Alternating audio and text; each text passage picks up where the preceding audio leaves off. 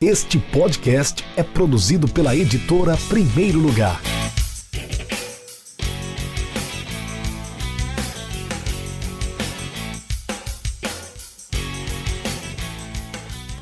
Olá, amigo internauta, ouvinte do Café com o Editor, o podcast da editora Primeiro Lugar. Eu sou Rafael Moraes, você me conhece, sou editor da Primeiro Lugar e esse é o Futebol e Resenha, episódio de número 4, nosso encontro mensal para debater e resenhar sobre futebol. Você já conhece, vem acompanhando nossos programas, sempre comentando os assuntos mais atuais do futebol brasileiro, do futebol internacional e também algumas, algumas pautas mais é, liberais, mais alternativas, né? Aliás, hoje nós temos dois convidados, dois amigos. Eu sei escolher, viu, gente? Dois feras para falar sobre Libertadores da América, jogos dessa semana.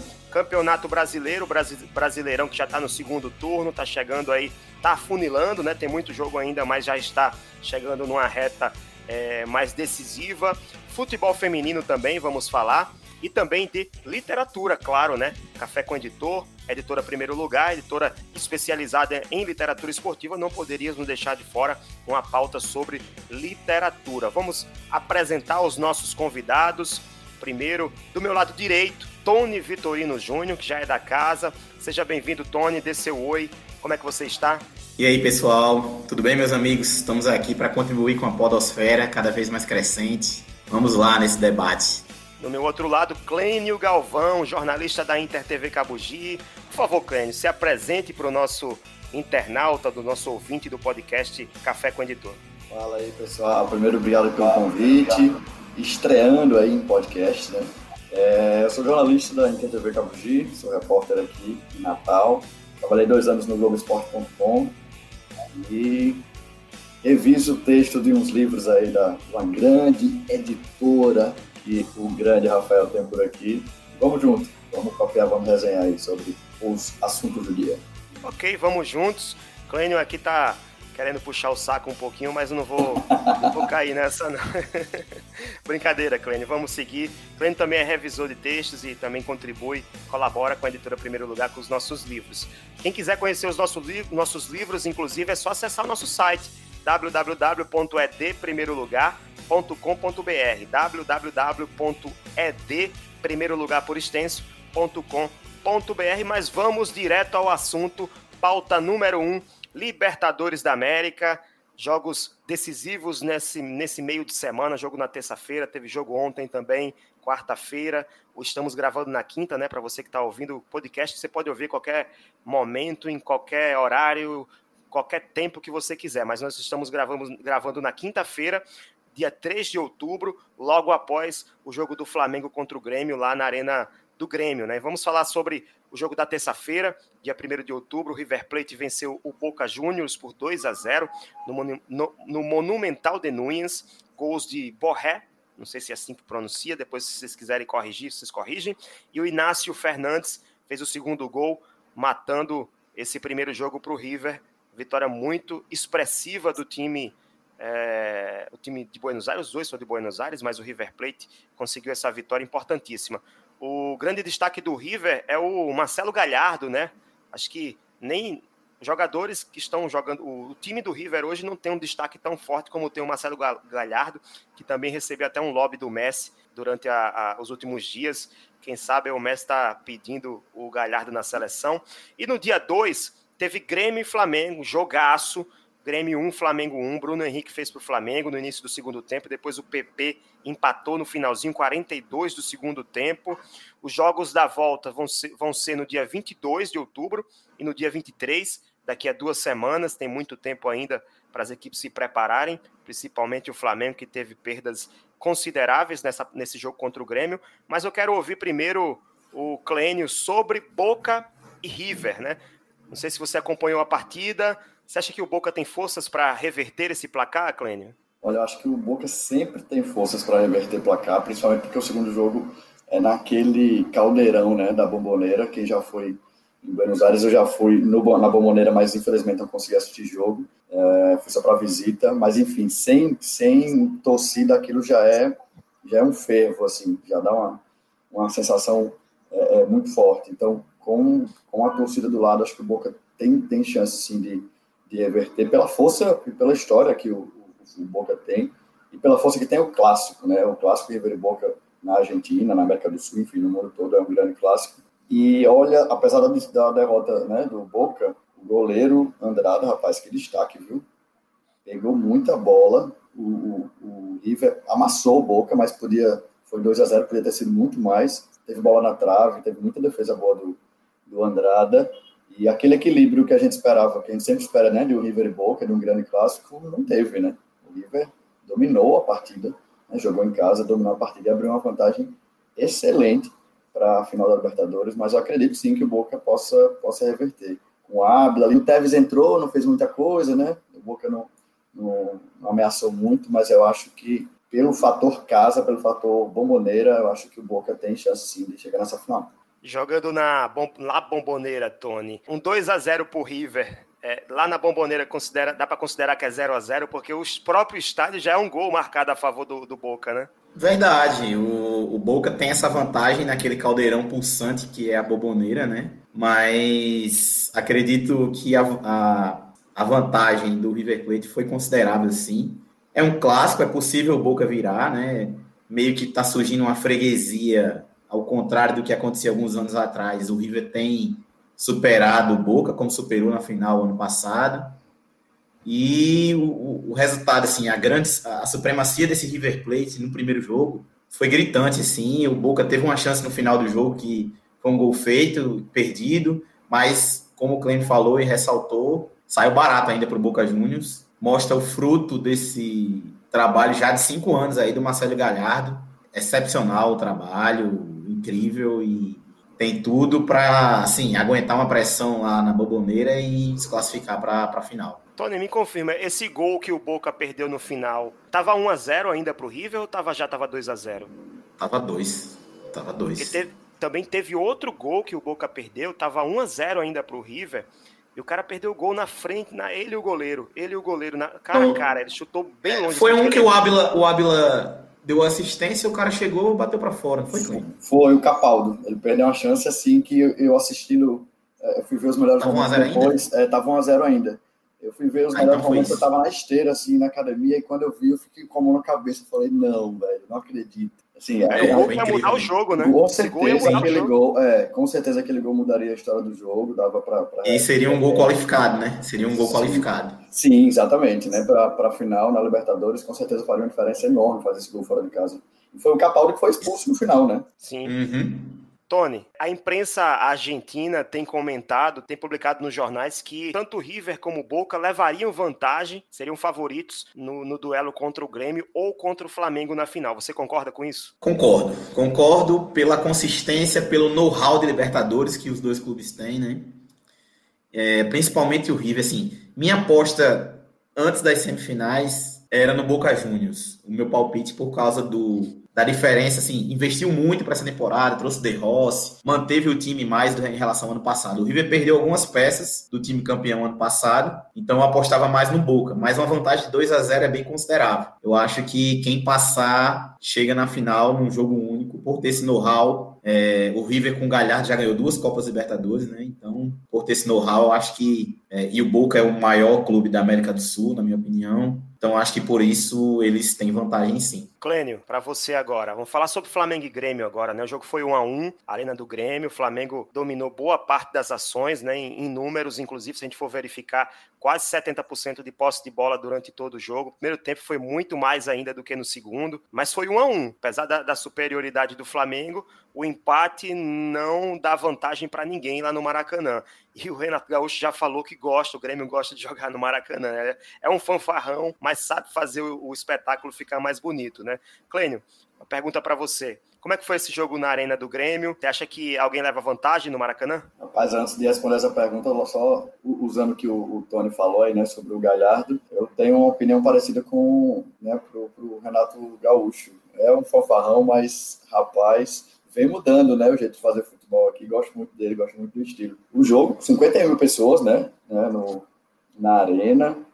Flamengo realmente foi muito superior. A gente fala em 1 a 1 mas foram cinco gols, né? Três anulados, participação forte do VAR aí, dois impedimentos do Gabigol, não teve gol do Gabigol, e mais uma falta do Gabigol lá no, no começo do, do, lance, em que o Everton Ribeiro fez um gol. E isso também deve ter mexido muito com o Flamengo. Diga aí, Rafael. Corrigindo, corrigindo, teve gol do Gabigol sim. Mas é, foi anulado. Foi anulado, é verdade. Foram dois gols do Gabigol, dois gols anulados. Mas é isso, você falou aqui, só pega no número exato, ó, 66% de posse de bola, fora de casa, isso é grandioso, assim, é de se destacar mesmo. O Grêmio pouco conseguiu jogar, as ações do Grêmio só apareceram no segundo tempo, com Luan e Cebolinha. O Cebolinha estava sumido e o Grêmio estava melhor, inclusive, quando sofreu o gol, né? Cebolinha foi muito pouco acionado no primeiro tempo. O Grêmio, na verdade, o Grêmio não teve a bola no primeiro tempo. O Flamengo teve quase 70% de posse de bola. O Cebolinha só recebeu a bola duas vezes, tentou driblar né? Mas mesmo assim não conseguiu produzir nada. O Grêmio produziu muito pouco no primeiro tempo, deu Flamengo. Segundo tempo que o Grêmio conseguiu fazer mais, né? E o Cebolinha, quando foi acionado no segundo tempo, criou perigo para o Flamengo. Teve uma defesaça do Diego Alves, duas defesas, na verdade, uma no chute do, do Matheus Henrique e uma do, numa finalização também do Cebolinha. E depois o passe, a, a assistência para o gol do Grêmio também foi dele, né? Foi do Cebolinha, com participação, olha só, participação do André, que entrou no segundo tempo. O gol foi do PP, que também entrou no segundo tempo. E quem iniciou a jogada foi o outro jogador que entrou também. Alguém me lembra? Acho que foi o Maicon. Né? Maicon, Maicon. Maicon. Maicon também participou. Foi ele que deu o passe pro, pro Cebolinha. Cebolinha na linha de fundo. Ou seja, as três alterações que o Renato Gaúcho fez resultaram no gol de empate, o gol que deixa o Grêmio vivíssimo para a segunda partida, né, Tony? É, foi um bom jogo, né, ontem. Flamengo fez valer o investimento que, que vem fazendo aí, a organização financeira e administrativa que vem tendo. Tem um timaço nas mãos do Jorge Jesus e evoluiu muito com o técnico português. É, os dois laterais, Felipe Luiz e Rafinha, jogando muito. Gerson, uma grata surpresa aí, um investimento perfeito do Flamengo para o meio-campo. É, dominou o jogo, criou oportunidades, sufocou o Grêmio no primeiro tempo, saiu barato para o Grêmio no primeiro tempo. No segundo tempo, por incrível que pareça, o Flamengo teve um domínio, mas quando estava jogando melhor, forçou o Diego Alves a fazer duas grandes defesas em sequência, sim. Logo em seguida, esses dois lances, o Flamengo fez o gol. E aí dominou um pouco ali, e no final, meio que no abafa, as, as alterações de Renato Gaúcho deram bem certo, e aí fez o gol de empate. Realmente está aberto aí esse confronto. Tem favorito do Maracanã, Clênio? Rapaz, eu poderia dizer que era o Flamengo, né? Mas aí agora, depois do jogo, com as duas baixas aí, o Arrascaeta, que vai fazer cirurgia e tá fora pelo menos por um mês, e o Felipe Luiz, né? Os dois tiveram problema no joelho. O Felipe Luiz vai fazer fisioterapia, mas com certeza já tá fora, né? Com certeza não, vai. Ele deve, provavelmente tá fora desse segundo jogo da semifinal, mas o Arrascaeta é certeza. Então, sem essas duas peças, principalmente sem o Arrascaeta ali, acho que o Flamengo perde um pouco ali no meio campo, perde poder de, de criação, de finalização também, né? De envolvimento é, de ataque mesmo. Ao contrário, o Grêmio vai se reforçar, né? Jeromel vai voltar, é, o Jean-Pierre provavelmente vai voltar, e além disso, o Grêmio tem tido a sorte do, Luan vol tá voltando aos poucos a adquirir um ritmo de jogo que, que teve lá em 2017. Tá voltando a ter uns lampejos ao menos. Então, o jogo é muito aberto. Acredito sim que o Flamengo ainda é o favorito, porque vai jogar no Maracanã e já chega com uma vantagem, né? For 0 a 0 o Flamengo tá classificado. Mas realmente a perda do Arrascaeta é algo que tem que se preocupar mesmo o Jorge Jesus e a torcida do Flamengo. No mais, pode ser que o Diego volte aí. A questão é ver se ele vai conseguir ritmo de jogo daqui para lá. É, Tony, você falou aí, né, que o Grêmio vai se reforçar. O Flamengo estava jogando justamente no desfalque do Grêmio ali, né? Tava investindo na área do campo em que o Grêmio estava desfalcado. Então, essa vantagem de 0 a 0 aí. 0 a 0 eu não digo nem que é vantagem, né? Porque com certeza o Grêmio vai para cima, então o Flamengo também não é de ficar se segurando, não vai jogar nunca por um 0 a 0 no Maracanã lotado. Não sei nem dizer quem seria o favorito, viu? Mas que vai ser um belo jogo, vai sim. Vamos falar de Campeonato Brasileiro, gente. 15 minutos já falando de Libertadores, está na hora de falar do Brasileirão, porque a gente tá falando de favorito, e o favorito do Brasileirão será que é o mesmo da Libertadores? Vamos ver. Primeiro colocado, Flamengo, 49 pontos. Segundo lugar, Palmeiras com 46. Em terceiro e quarto, Santos e Corinthians, cada um com 41. Santos começou a ter uma, uma, uma, queda de rendimento. Em quinto lugar, o Inter com 37. Em sexto, Bahia também com 37, surpreendendo a todos. Em sétimo lugar, o São Paulo com 36 pontos. Aí eu pergunto para o nosso amigo Tony Vitorino: tem como parar esse Flamengo? Será que o Grêmio deu a dica ontem de como é que para esse Flamengo? Eu acho que o Grêmio não conseguiu parar, não, muito bem ontem, mas a questão é exatamente o que a gente estava conversando. É, tem três semanas aí para o jogo da volta na Libertadores. Perdeu alguns jogadores importantes, com certeza serão poupados. Então é aí que o Palmeiras, o Santos, principalmente, principalmente o Palmeiras, né, vai poder é, tentar tirar essa vantagem de três pontos, que é pequena, né? Uma rodada isso resolve, duas rodadas. Eles, na verdade, são duas, porque o Flamengo nesse momento tem duas vitórias a mais, que é o primeiro critério de desempate. É isso que eu quero falar para você. O Grêmio não conseguiu parar no campo, mas conseguiu parar nas faltas, né? Ah, sim. Machucou dois jogadores importantes do Flamengo. E o, será que o Flamengo tem é, elenco suficiente para é, suprir essas, essas baixas do Arrascaeta e do Felipe Luiz na sequência do Campeonato Brasileiro? O que, é que vocês acham? Primeiro Tony e depois Clênio. Acho que é o grande teste aí para esse elenco do Flamengo, né? No meio-campo criativo, digamos assim, eles não, realmente não têm grandes peças de reposição. Diego tá voltando de lesão, não voltou ainda, tá no final da recuperação. Perdeu o Coelhar, ganhou o Gerson ali, então, mas agora não tem nem a Rascaeta nem Coelhar e tá sem Diego por enquanto. Então vai ser o grande teste. Talvez o menino Reinier vai ser testado ali. E é o grande teste para manter essa regularidade. Eu acho que o Flamengo tende a perder pontos nas próximas rodadas e o Palmeiras vem embalado aí, né? Pois é, e é nessa que o Palmeiras tem que entrar se quiser, né, é, segurar esse título aí, porque teve a oportunidade, né, há, há uma ou duas rodadas, se não me engano, quando o Flamengo empatou, aí o Palmeiras é, poderia ter chegado mais perto, aí diminuir essa vantagem de três pontos, que é minúscula, né? Ano passado o Palmeiras tirou uma vantagem de oito pontos, se não me engano, no começo é, do segundo turno. Acho precipitado, inclusive, uh, dizer que o Flamengo seria o grande favorito. Acho que os dois, Palmeiras e Flamengo ali, ainda jogam, inclusive, dia 1 do 12. Acho que vai ser uma grande decisão do Campeonato Brasileiro, dia 1 de dezembro, na antepenúltima rodada, Palmeiras e Flamengo, né, jogando na Arena do Palmeiras. Então, eu acho que, que é precipitado. Em relação a parar, como é que faz para parar? Tem Bruno Henrique, tem Gabigol, não vai ter Felipe Luiz, mas tem o próprio Everton Ribeiro ali. Como o Tony disse, é hora de testar esse investimento milionário do Flamengo, né?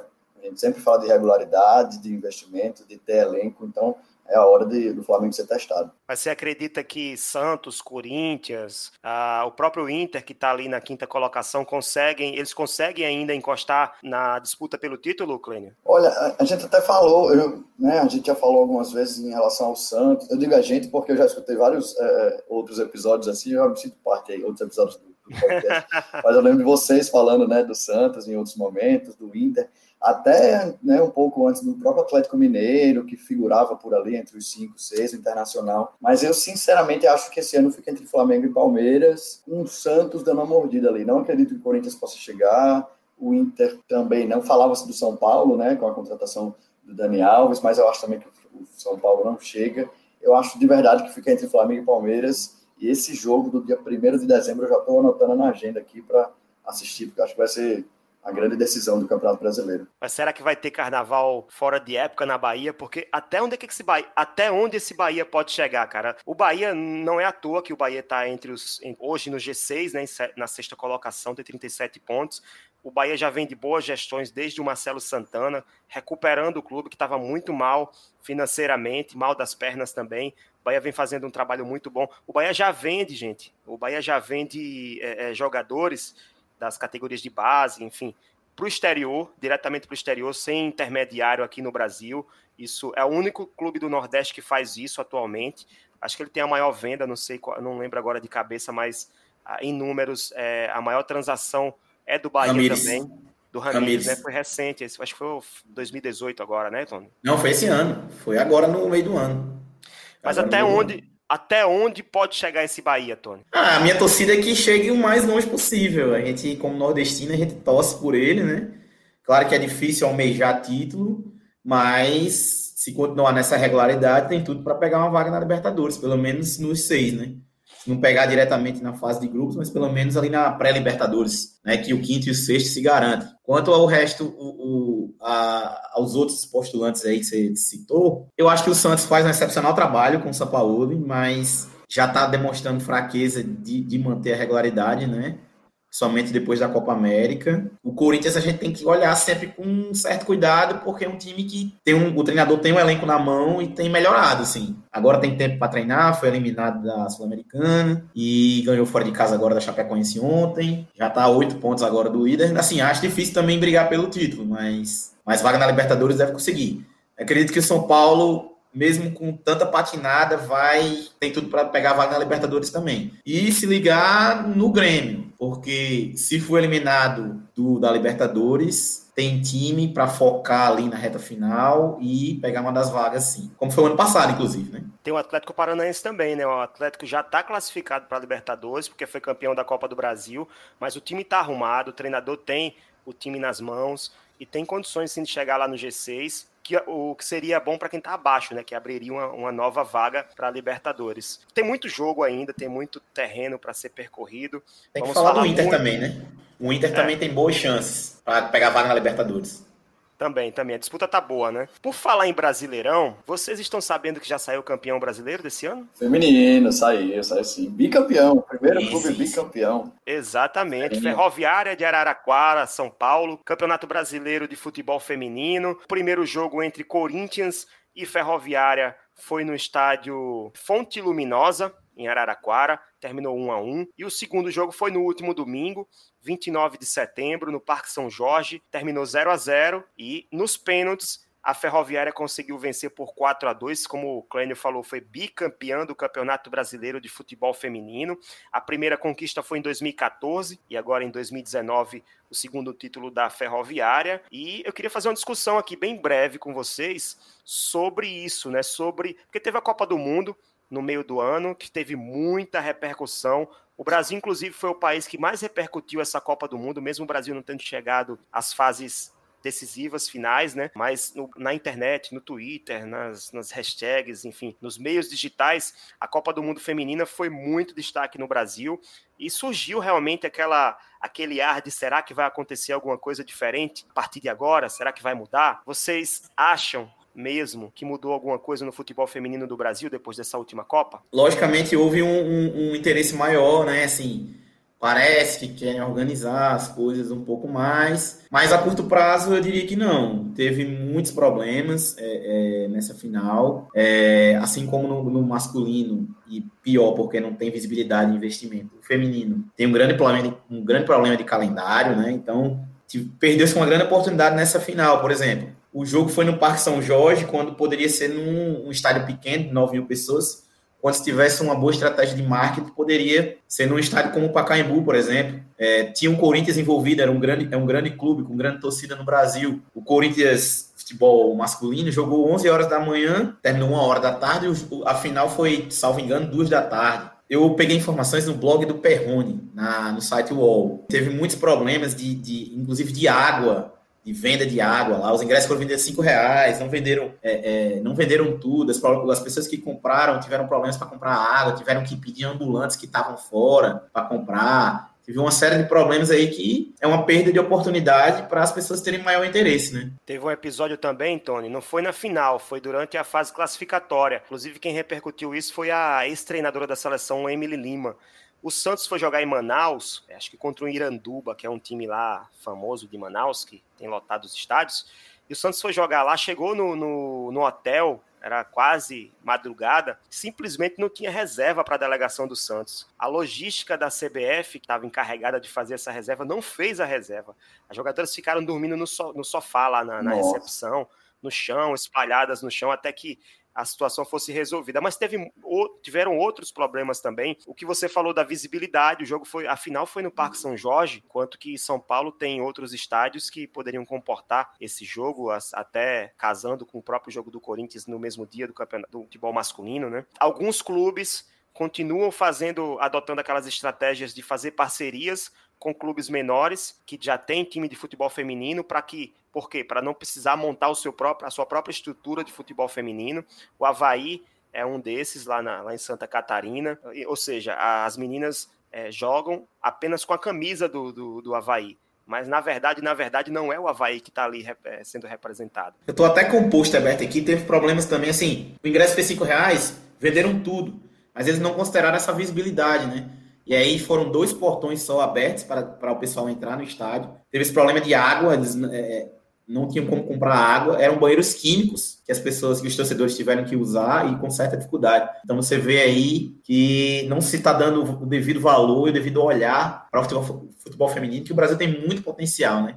Está se investindo agora na seleção um pouco mais, contratou uma das melhores técnicas, técnicas do mundo, mas e, e tem mais tem esse problema na base aí também, principalmente de investimento na, nas categorias de e base. A gente está falando, né, que a gente deveria nem estar tá falando, não por a gente não ter que discutir, mas a gente falou aí de água, problema com água, problema com banheiro, problema com hospedagem. Você imagina a seleção brasileira ou qualquer time do Brasil, a CBF não dando essa estrutura para o futebol masculino, você não imagina, né, cara?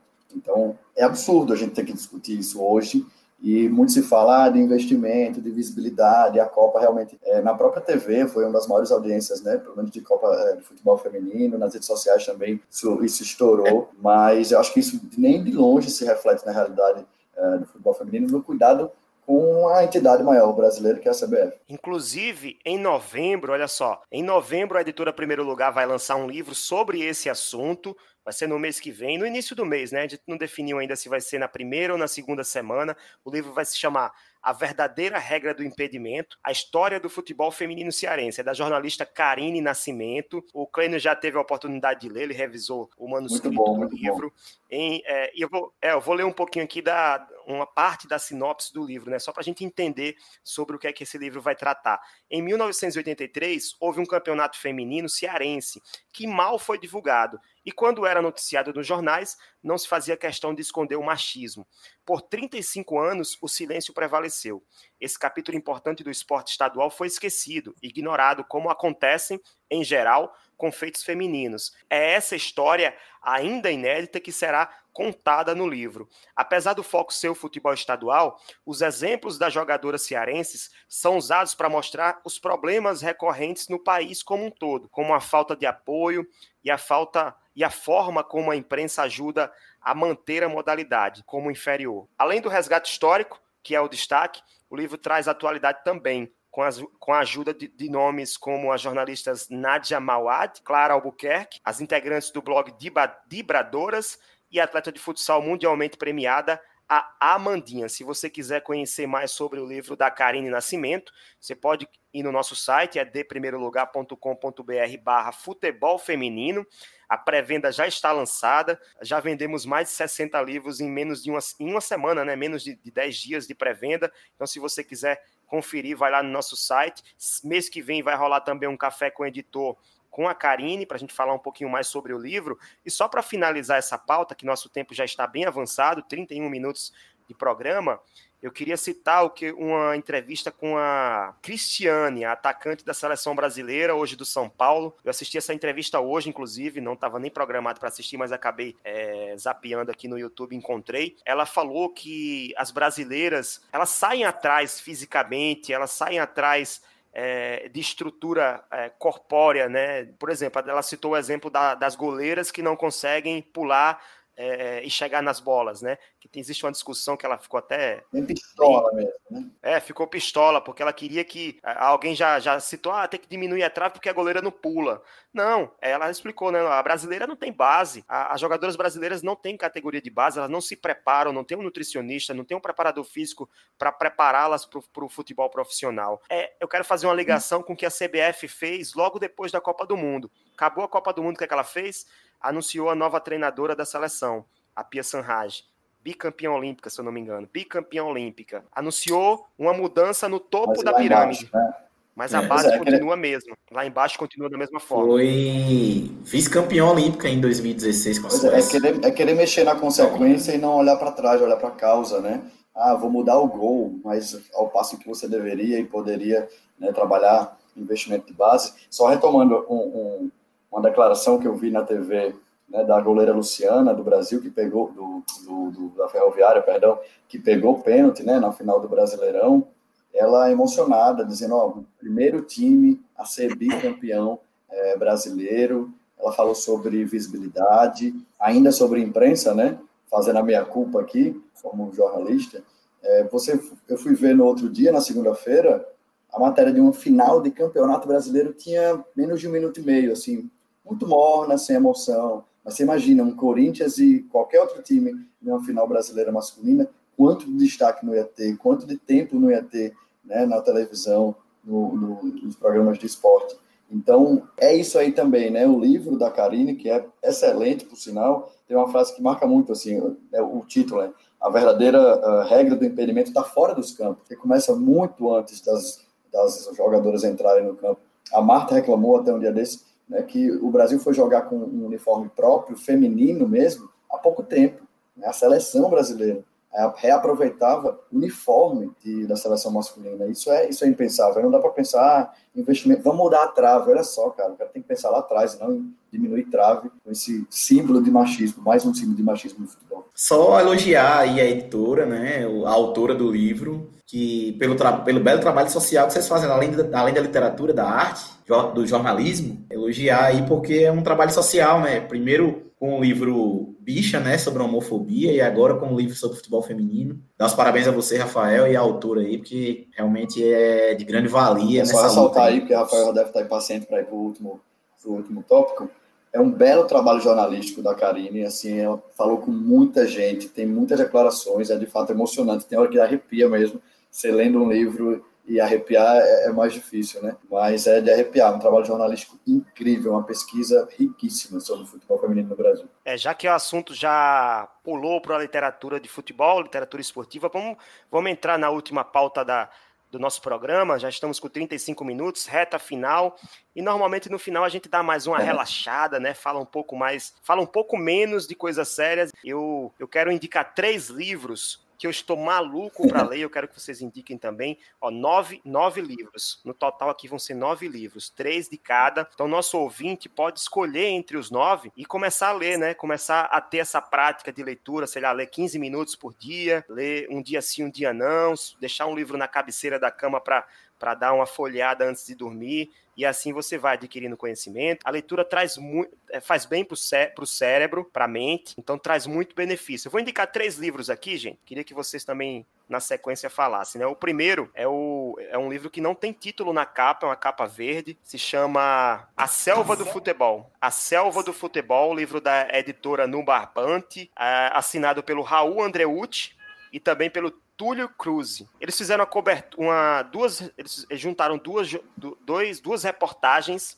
jornalísticas que fizeram antes da Copa do Mundo de 2014, quando Manaus estava se preparando para a Copa, né, construindo a sua arena, enfim, uma série de conflitos por que, que vai construir uma arena em Manaus que não tem um clube nem na quarta divisão do Campeonato Brasileiro. Enfim, eles fizeram matérias jornalísticas para mostrar o cenário do, do estado, do Amazonas e também do futebol amazonense. E eles juntaram essas duas reportagens e publicaram aqui o livro A Selva do Futebol. O bacana do livro é que eles seguem um, meio que um conceito, né, meio artesanal. É no Barbante o nome. É, eu estou mostrando para os amigos aqui da, do programa, mas quem está ouvindo não está vendo. Mas eles têm uma. A, a costura é aparente, você consegue ver o barbante barbante do livro, né? Porque a editora é no barbante. É um dos livros que eu tô, assim, é, maluco para ler, né? Recebi ele ontem, inclusive.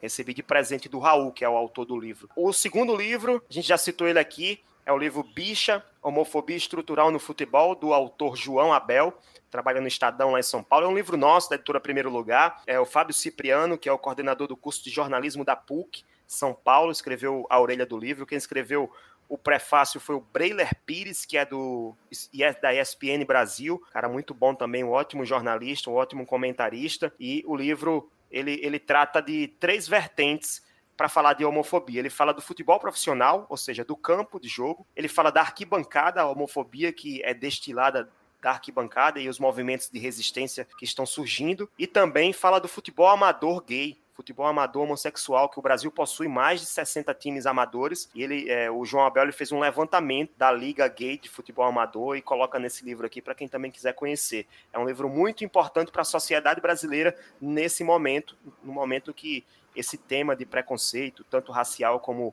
homofóbico, tem sido é, pauta destaque na imprensa brasileira. E o terceiro livro, gente, é esse aqui, ó, 2003, a tríplice história de um time mágico. 2003, a tríplice história de um time mágico, escrita nada mais nada menos por Anderson Olivieri e por Alex. Conhecem o Alex? Ah, Alex, Alex. Ah. O craque de 2003. Assim, Alex, Alex Souza. Grande, grande, grande. Alex, Alex Cabeção, Sim. Alex, jogador do Palmeiras, Cruzeiro, do Flamengo, da, do Palmeiras. Ele, ele coautor desse livro aqui, fala sobre a tríplice, tríplice coroa do, do, do Cruzeiro é, da agência número 1. É uma editora de Minas Gerais que publica livros, por enquanto está limitada a publicar livros sobre o Cruzeiro. São as minhas três indicações.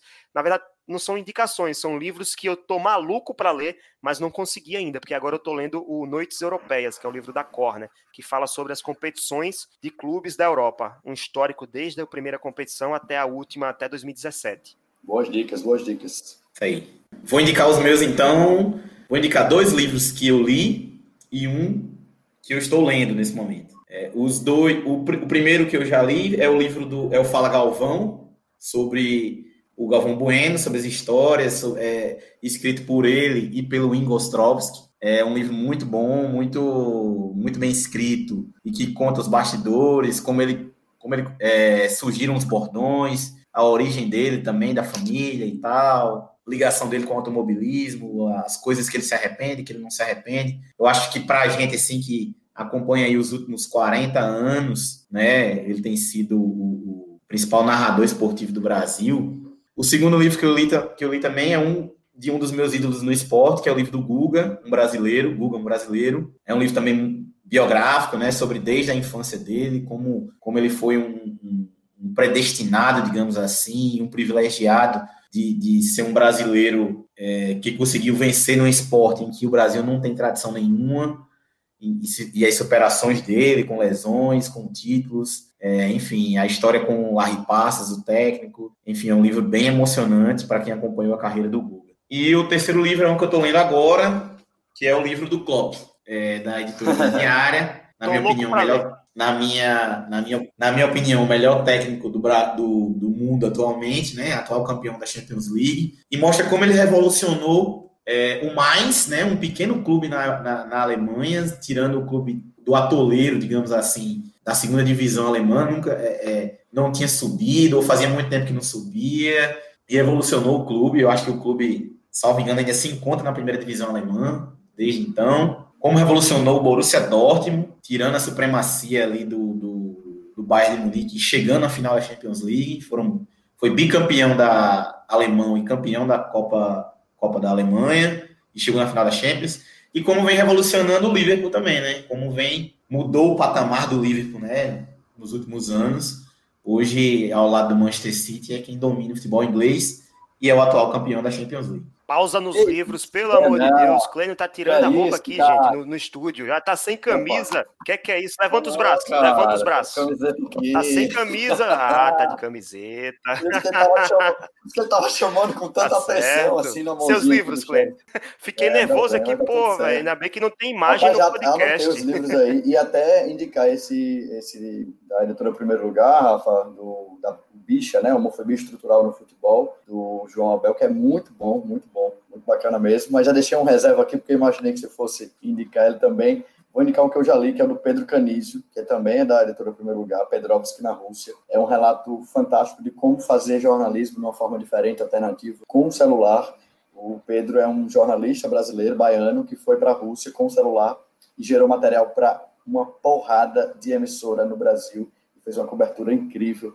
O livro é divertidíssimo, você chora de dar risada. O Pedro é um cara não conheço pessoalmente, mas é um cara divertidíssimo. Outros dois, fui pesquisar, né, pelo, pelo tema aí, livros que eu estou louco para ler, né, Rafael? É um é do Franklin Boer. Ele é um jornalista norte-americano e o livro chama Como o Futebol Explica o Mundo, um olhar inesperado sobre globalização. Sou suspeito para falar de livros, né, livro-reportagem, gosto de reportagem, eu gosto de livro de jornalista, e esse livro é um resultado de viagens, entrevistas, uma pesquisa muito grande aí sobre relatos da dimensão que o futebol tomou por todo o mundo, que acabou se transformando no esporte mais popular do planeta.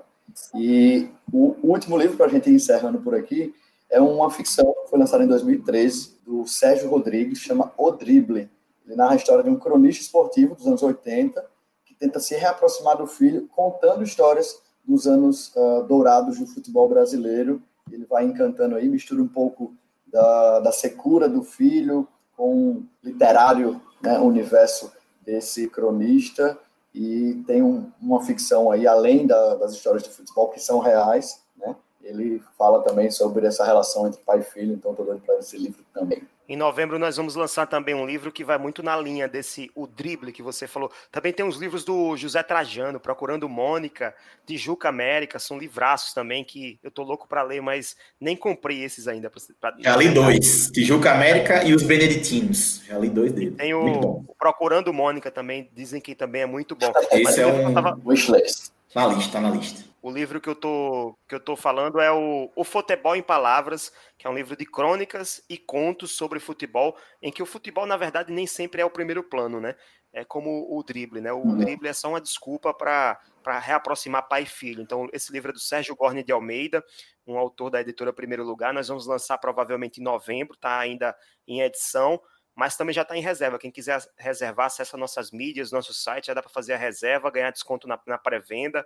Um livro muito bacana mesmo. Ele, ele vai ter, Ô, inclusive, louco, ele vai ter a orelha escrita pelo, pelo José Trajano. Legal, Se o Trajano né? recomenda, é porque o livro é bom, né? Gente, gente, 46 minutos de programa.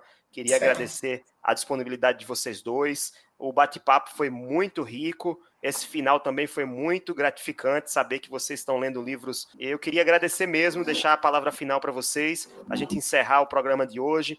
O Futebol e Resenha, episódio número 4. Tony, muito obrigado. Primeiro você, depois na sequência, Clênio Galvão. Ah, só tenho a agradecer eu como amante dos esportes, do futebol, tá com dois profissionais que eu admiro aí, que trabalham na área, na área do jornalismo esportivo. É, conheço os dois há, há, há, muito tempo e foi muito gratificante mais uma vez quando precisar. Você por aqui, Tony, né? Faz tempo que a gente não, não se vê. Rafael, obrigado pelo convite. Foi massa, foi massa. Já escutei os outros, os outros três episódios e é legal, né? Podcast é um negócio legal. Você faz você escuta lavando louça, cozinhando, escuta no carro, escuta correndo, na academia, tomando banho, muito legal, muito legal. Muito obrigado pelo convite, me chama mais vezes, estou por aqui. Ok, obrigado a vocês dois, um grande abraço, a gente fica por aqui e voltamos mês que vem com o Futebol e Resenha, episódio número 5. Tchau, pessoal!